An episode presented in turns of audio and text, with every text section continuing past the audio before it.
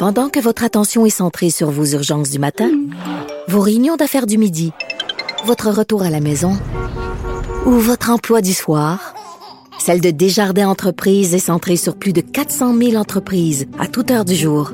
Grâce à notre connaissance des secteurs d'activité et à notre accompagnement spécialisé, nous aidons les entrepreneurs à relever chaque défi pour qu'ils puissent rester centrés sur ce qui compte, le développement de leur entreprise. Vincent Dessereau. Pour le meilleur de l'information. Cube Radio. Cube Radio.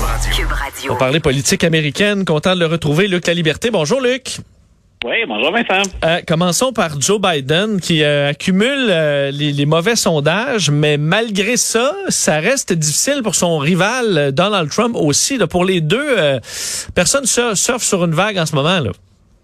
Non, écoute, on, on parle encore ces jours-ci de, de les revoir s'affronter en, en 2024, même si je pense que ni Biden ni Trump ne va être sur les rangs pour, euh, pour l'élection. Donc, on, on parle encore de ça comme étant une possibilité. Euh, un round 2, un deuxième affrontement Biden-Trump.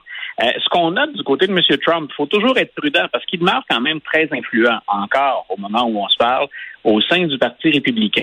Mais quand on observe différents indicateurs, euh, on sent une baisse d'intérêt pour le message. Euh, quand on pense, par exemple, à ces fameux rassemblements euh, au- de- dont il est si friand. il y a moins de monde, hein? On fait des euh, on fait des plans de moins en moins larges là, sur les caméras. Ben voilà. Voilà, donc c'est euh, il y, a, il y a moins de gens, semble-t-il, intéressés à se déplacer. Pourtant, on est quand même dans un contexte euh, important cette année aux États-Unis. Ce sont les fameuses élections de mi-mandat. Euh, autre indicateur, puis c'est la, la raison pour laquelle j'évoquais aussi les, les élections de mi-mandat, euh, les candidats que M. Trump appuie euh, sont pas nécessairement maintenant assurés de la victoire ou près de la victoire. Dans certains cas, il y en a même qui se permettent de le bouder ou de le contourner. C'est peut-être annonciateur de ce qui vient pour 2024. Euh, on dit qu'il est encore euh, numéro un finalement, là, si, si jamais on devait faire des primaires chez les, les républicains. Euh, mais tranquillement, on en voit d'autres préparer le terrain puis sortir la tête. Et bien entendu, ben, il y a aussi euh, parmi ces, ces- supporters un certain nombre de, de drôles de moineaux qui se manifestent ces jours-ci. Euh, mais ce qui, je pense, pourrait l'handicaper le plus, c'est ce qui se passe euh, au sein de la commission de la Chambre des représentants sur l'assaut du 6 janvier. Il y a ce que va faire probablement comme enquête le ministre de la Justice aux États-Unis, donc l'Attorney General. Puis il y a bien entendu ben, ces éternels démêlés devant les tribunaux pour des questions d'ordre plus personnel cette fois-là.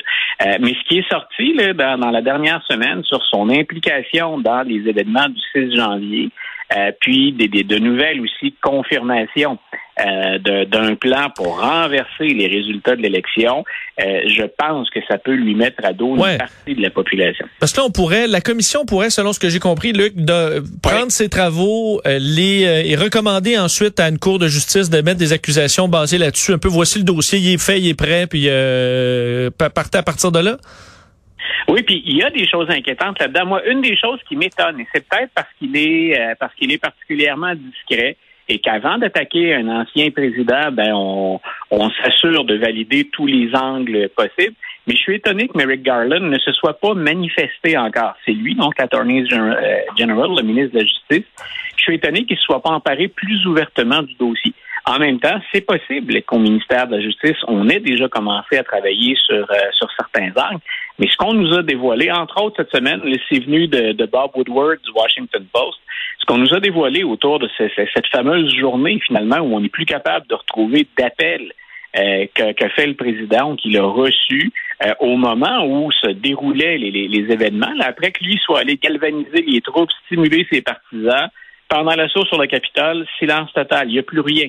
Euh, je veux bien croire, comme on l'a dit aujourd'hui, qu'il y avait des membres de son personnel qui n'étaient pas là, qui notaient moins ou rapportaient pas euh, ce qui se passait. Reste que 7 à 8 heures sans communication du président des États-Unis, écoute, c'est- c'est c'est inédit, c'est c'est énorme comme information. Ouais, parce que là, on comprend ce que le président utilise des burner phones, puis là, appelle, euh, Ouais. utilise un téléphone, le jette.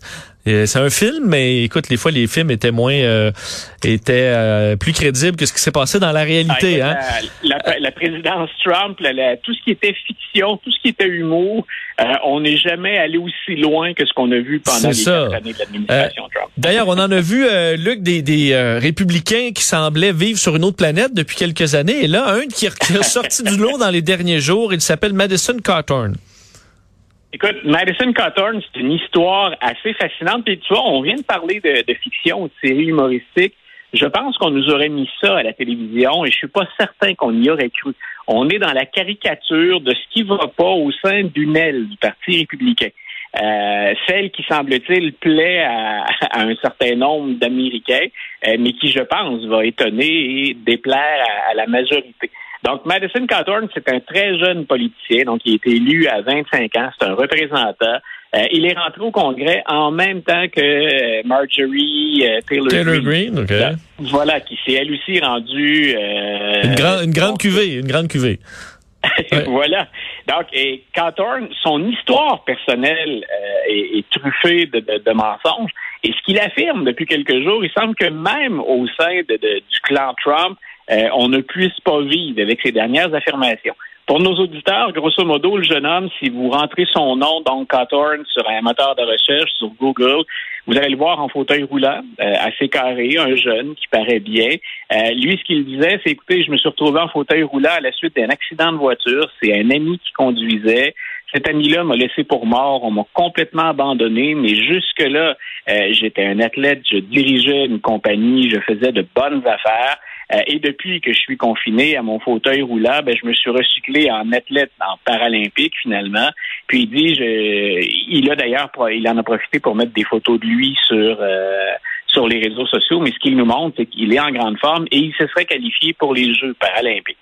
Euh, quand on, ça c'est le discours qu'il a mené durant la campagne, c'est l'image qu'il tentait de projeter ce qu'on a constaté après, c'est que quand on tente de vérifier l'ensemble des affirmations, oh. euh, il n'y a rien qui tienne bout là-dedans. Et c'est pas un mauvais jeu de mots sur le fauteuil roulant. Donc, il n'y a rien qui se tient à l'intérieur de, ces déclarations, ou à peu près pas. Puis parfois, carrément, on le contredit. Et sa déclaration la plus la plus récente, elle euh, dit écoutez, depuis que je suis arrivé à Washington, ça c'est le discours anti-élite qui plaît beaucoup à certains. Moi, ce que je constate, c'est quand je regarde mes collègues, et là, il parle de républicains. Euh, il dit quand je regarde les collègues, ceux qui m'ont déjà inspiré, hein, ceux qui étaient des modèles pour moi, ben écoute, ils m'ont invité à des orgies. Euh, parfois, je suis en réunion avec eux, je me retourne, ils sont en train de faire une ligne de coke. Donc, il s'est mis, il s'est mis à y aller d'anecdotes. On peut imaginer que dans le tout Washington, dans la classe politique, euh, ce qu'on a vu dans certaines séries télévisées est vrai. Mais il nous décrit quelque chose qui semble généralisé. Et moi, j'ai bien aimé le clin d'œil qu'ont fait plusieurs humoristes américains à ça, de regarder la moyenne d'âge des sénateurs. si vous les imaginez participant à des orgies puis se livrant à des, des excès de consommation de coke, il y a un bout qui nous échappe à nous aussi. Et donc, au sein du Parti républicain, on a dit, OK, ça va. On avait déjà Marjorie Taylor Greene qui nous mettait, qui nous plongeait régulièrement dans l'embarras. Euh, maintenant, ça fait. Donc, ben on l'a rencontré. Oui, vas-y. Il l'a rencontré? Oui. Pour lui demander de se calmer. Voilà, c'est le, meneur, entre autres, des républicains à la Chambre, McCarthy, qui, qui l'a rencontré.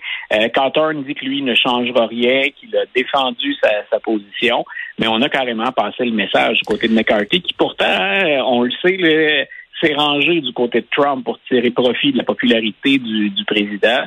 Euh, même McCarthy en, en, a eu assez, puis lui a dit, écoute, tu rentres dans le rang maintenant. C'est important pour les républicains parce que euh, si on affiche une trop grande vision ou un manque de cohésion, euh, on pourrait mettre en péril ce qui semble être, euh, d'après les sondages, en tout cas, une victoire pour retrouver le contrôle de la Chambre. On serait, après les élections de mi-mandat, probablement en contrôle du Sénat et probablement en contrôle de la Chambre. Donc, c'est important ce qui se passe là aussi, en espérant, bien sûr, pour les républicains qu'on ne gâche pas la, la, la source. Ouais, mais sûr qu'à chaque fois qu'on a un personnage euh, à gérer là, dans les Républicains, qu'on a accepté parce que ça faisait notre affaire, puis après ça, on est pris avec comme Marjorie Taylor Greene. Je voyais cette semaine lâcher des affaires euh, sur euh, Pete Buttigieg, le démocrate. Euh, et à chaque fois, bon, je, suppose qu'eux, ils se remettent la tête dans le sable. Mais plus t'en ajoutes, plus ça devient difficile à gérer. Là, les grandes simagrées au discours de l'État de l'Union, ça commence à être gênant pour un républicain qui fait de la politique un peu traditionnelle. Ben écoute, ça fait ça fait un moment. Hein, on, regarde. Moi, j'ai toujours dit, si vous voulez un baromètre de la situation, regardez comment se comporte euh, Mitch McConnell au Sénat.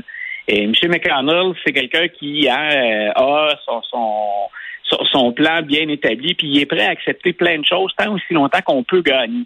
Et on l'a senti dans les derniers mois de la présidence Trump, puis depuis le début de la présidence Biden, on l'a senti fatigué par cette aile-là. Puis il n'a pas hésité à certains moments euh, à, renier Donald Trump ou à s'en distancier. Euh, je pense que euh, si vous l'observez bien ces jours-ci, on remet même son leadership en question. Puis lui, sa réponse, a été, ben, venez-vous-en. Euh, j'ai pas de monopole là-dessus. Si ça vous tente, essayez-vous. Euh, mais on sent qu'il est arrivé à, bout de patience. Même si euh, M. McConnell n'est pas euh, est pas reconnu là, pour rejeter des, des, solutions gagnantes, peu importe de quoi elles ouais. Je pense, je pense que là, il sent bien que le, tapis leur glisse sous les pieds on en tolère trop de ces drôles de moines. La pilule est de plus en plus grosse à, avaler. Luc, merci d'avoir été là. Bon week-end.